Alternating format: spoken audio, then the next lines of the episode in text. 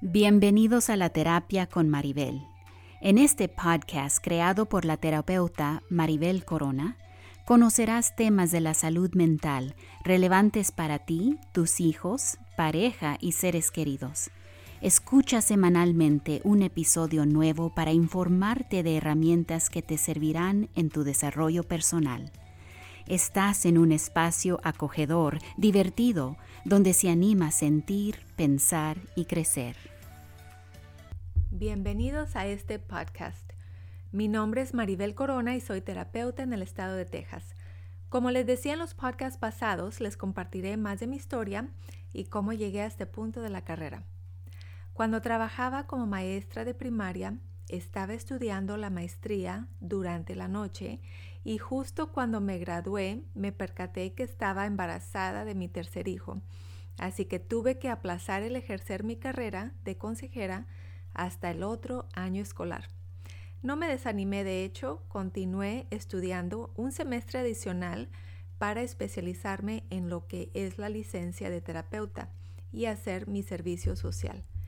Las cosas a veces no salen como se planifican y tenemos que ser flexibles y en mi caso se logró acomodar las metas académicas y la maternidad. Continuemos ahora el tema de hoy, vamos a hacer el tema del desprecio, que es otro veneno de la comunicación. Yo le llamo veneno porque realmente desconecta la interacción con nuestros seres queridos y es realmente un ataque agudo a la persona, su carácter o personalidad. Así que vamos a expandir cómo se escucha el desprecio en las interacciones familiares, con los hijos, con nosotros mismos y cómo se puede corregir también. El desprecio realmente es una falta de respeto, es resaltar los defectos que uno le detecta a la persona poniéndole etiquetas o haciéndola sentir mal. Hagamos un ejemplo. Es muy diferente decirle a una persona, me desagrada que llegues tarde o esperaba que llegaras a tiempo porque tenemos prisa. Pero otra manera muy diferente es decir, de ti no se puede esperar nada. Siempre haces lo mismo porque eres irresponsable. Te gusta llegar tarde porque lo haces adrede, en una acusación, una manera despectiva. Así que el usar el desprecio realmente disminuye el apego dentro de la relación, porque la otra persona lo va a recibir como un ataque, a su ser, no solo a sus actos, sino como aminorándole el autoestima a la persona. Y hay quien dice o me reporta en las sesiones maritales que, bueno, estoy jugando, así hablo yo, o es simplemente el usar sarcasmo, es que contigo no se puede jugar. Pero realmente es muy diferente usar una burla como un sarcasmo o jugar con la persona a realmente hacerle ver que es defectuosa. Cuando la otra persona empieza a internalizarlo, al inicio va a tratar tal vez de complacer y recibir la aprobación, pero eventualmente llegará a la indiferencia, porque si tú no me vas a tratar bien con respeto, porque yo tengo que sí tratarte con respeto. Y ahí empieza el desgaste en la relación, que es realmente lo que queremos proteger porque aparentemente nos queremos y estamos en una relación de matrimonio o hay un apego familiar. El desprecio muy frecuentemente se escucha como una etiqueta o un ataque agudo a la persona, a tu ser. A veces se escucha como eres una persona torpe, eres impuntual, eres desorganizado. Y a veces lo usan con un poco de sarcasmo, como que te tiran esa piedrita de, ataque, pero con sonrisa. Ay, es que tú siempre este, te gusta lo caro. O es que tú eres muy especial. Si lo pueden escuchar, es, tiene ese toquecito de desprecio, aunque te lo dicen de una forma amable. Pero lo que logran es realmente desapegar la relación, porque la persona no te va a confiar sus sentimientos. Dentro de la pareja, el desprecio es una alarma, es una señal de alerta para mí como terapeuta, porque de acuerdo a los estudios del Instituto Gottman, es una conducta que mayor probabilidad de divorcio van a tener. Así que llega la pareja y uno tratando de apoyarlos, pero una o las dos personas ya se faltan al respeto, ya te dicen etiquetas, te dicen que eres torpe, tonto, feo y la otra persona ya empieza a desconectarse y muchas veces busca refugio en quedarse reprimida o mejor lo sacan con sus amistades o familiares, pero realmente la confianza se va perdiendo porque en el momento que uno se abre, lo que esperamos de la otra persona es un ataque o una crítica aguda como el desprecio.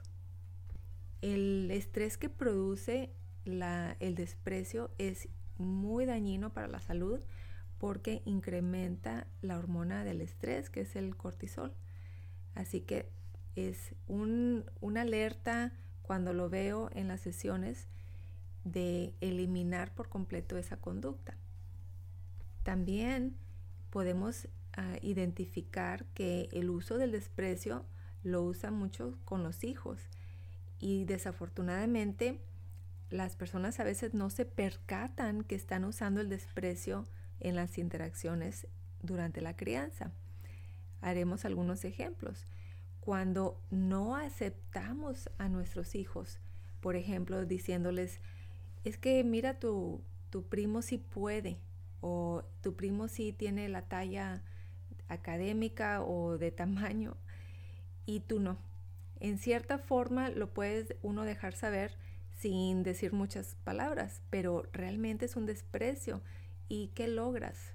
Realmente que tu hijo o tu hija se empiece a distanciar emocionalmente de ti, porque ese desprecio es palpable, se siente y no se puede fingir. A veces los padres lo usan como según una motivación. Bueno, es que quiero que luche. Si yo le digo es que tu primo sí graduó del colegio y tú no, es para que él se motive y lo logre. Pero realmente la meta está mm, fallida porque si quieres que alguien logre algo, no lo vas a hacer con el desprecio y con la desaprobación. Sería más útil decirle, mira, quiero que llegues a esta expectativa y que logres basado en el esfuerzo, pero no con el uso del desprecio, porque eso realmente desmotiva y es una acción dañina para el apego entre padres e hijos. También podemos usar el desprecio con nosotros mismos, pues desafortunadamente también la gente a veces usa el desprecio para calificarse como inferior. Se dicen, es que yo soy torpe, yo soy tonto, nunca logro nada, ¿quién me va a querer? no soy deseable. Y realmente lo que estamos haciendo es un autodesprecio. ¿Y qué consecuencias piensan ustedes que van a lograr? Realmente estamos viviendo en una, un espacio de desaprobación y de autodesprecio. Ahora, ¿cómo se va a corregir esta acción que es tan dañina y aparentemente tan común y riesgosa para las relaciones sanas? El desprecio realmente es tratar de expresar una necesidad, pero de una forma muy dañina. Por ejemplo, si le dices a tu pareja, eres muy desorganizado, no te aguanto, mira qué malo haces. Realmente, si se fijan, debajo de esa crítica aguda está una necesidad que no se está cumpliendo. Por ejemplo, si le dices, es que eres una persona muy impuntual, ya no te aguanto, nunca puedo contar contigo. Realmente lo que hay es una necesidad, pero la comunicación está fallida. Podemos como antídoto corregir y hablar de una forma más respetuosa cuando pedimos nuestras necesidades. Entonces, en vez de decir, eres una persona desorganizada, no te aguanto, se le puede decir a la persona, me incomoda mucho el desastre porque me causa ansiedad ver las cosas fuera de lugar. Te pido por favor que mantengas mi espacio mínimo en orden porque es como yo me puedo enfocar para mi trabajo. Y también se pueden hacer algunas expectativas. Mira, si tú no tienes tiempo de organizar, bueno, tu área puede estar como tú la quieras, pero no invadas la mía porque me causa mucha ansiedad. Entonces, realmente sí es válido hacer una petición y decir lo que necesitamos, pero el uso del desprecio es la cuestión que daña, así que la podemos eliminar para mejor em, interactuar más sanamente. Como comentábamos, el desprecio con los hijos es muy dañino porque como ellos son más inmaduros, el riesgo es que lo personalicen. Si tú le dices a tu hijo, eres un desorganizado o un flojo, adivina qué es el riesgo. Pues que lo personalicen y así ellos creen la imagen propia. Después llegan a la adolescencia, me los traen a terapia y me dicen, oye, si tiene una autoestima muy bajo, ¿cómo ves? ¿Cómo se le puede ayudar a una persona así? Pues obvio, si lo padecieron de, padecieron de mucha crítica y desprecio, eh, están ahí las consecuencias. ¿Cómo se puede interactuar con los hijos de una forma más sana y directa? También poner expectativas. Si es que no se trata de dejar a nadie que haga lo que quiera, simplemente pedir las cosas con respeto, porque eso es lo que queremos que sea el estándar que ellos usen en la sociedad, que puedan ser tratados con respeto y si no lo son, que ellos puedan saber la diferencia porque en el hogar se les trató con respeto. Así que le puedes decir a tu hijo, mira, vamos a hacer esta expectativa y te puede ayudar a lograrlo con mucha práctica, con supervisión y también, pues obvio, se le puede dar refuerzo positivo, pues mucho afecto y demás. Pero cuando no cumple la expectativa, y uno se desespera, es ahí donde está el riesgo a, a usar el desprecio. Entonces, si estás frustrado o frustrada, respira profundo, elige tus palabras, que no sean despectivas e hirientes. Puedes decir, ¿sabes qué? Me decepciona que no llegases a la expectativa que pusimos como meta y necesito que lo hagas y te voy a dar un plazo y tú decides el plazo. No se trata de dejarles pasar lo que uno les pide, pero sí de hacerlo de una forma respetuosa. Ahora, finalmente, ¿por qué nos criticamos tan feo nosotros mismos? Tal vez tuvimos un antecedente de crítica en la familia de origen y pues eso es lo que recurrimos cuando nos sentimos mal de nosotros mismos, el despreciarnos a nosotros, decirnos que somos malas personas o que somos egoístas o manejar mucho la culpa y realmente estamos usando el autodesprecio. Lo que es útil es identificar esos pensamientos y analizar un poquito, ¿verdad? ¿Por qué me siento tan egoísta? ¿Quién me etiquetó así?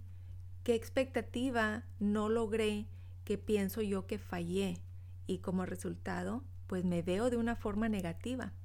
Cuando uno logra identificar el pensamiento, lo puede manejar, analizar y como reformar para que sea un pensamiento más congruente y lógico. Por ejemplo, siento que es una persona egoísta porque no cuido a un ser querido que está enfermo y eso me hace una mala persona. ¿Ok? Usemos ese ejemplo. Bueno, ¿y en dónde está escrito que tienes que dejar lo tuyo para ir a ayudar a alguien 100% del tiempo. Porque si no logras ir al 100, te descalificas si eres una persona egoísta. Cuando uno pone límites dentro de nuestras interacciones, no se va a llegar al 100 porque si yo estoy ocupado y no puedo ir a rescatar a alguien, eso no me convierte en egoísta, me convierte en una persona normal. Pero las personas se califican al 100 o al 0. Si no lo logro al 100% de las veces, pues realmente soy egoísta porque logré un 0. Pero cuando nosotros podemos identificar con lógica que nunca se llega al 100, entonces nos vamos a ver como un humano y no como una persona egoísta. Eso es una manera de autocorregir esa crítica aguda que nos causa depresión y una imagen negativa de nosotros mismos. Espero que este tema se haya expandido un poquito y que haya sido de su agrado. Les agradezco mucho que me acompañen en el podcast y continúen haciéndolo en los próximos episodios. Les agradezco su apoyo en la creación de este contenido y recordemos que la información presentada aquí y en todas las redes no son un sustituto a la terapia individual, ya que cada caso tiene sus características, lo cual pueden requerir intervenciones personalizadas.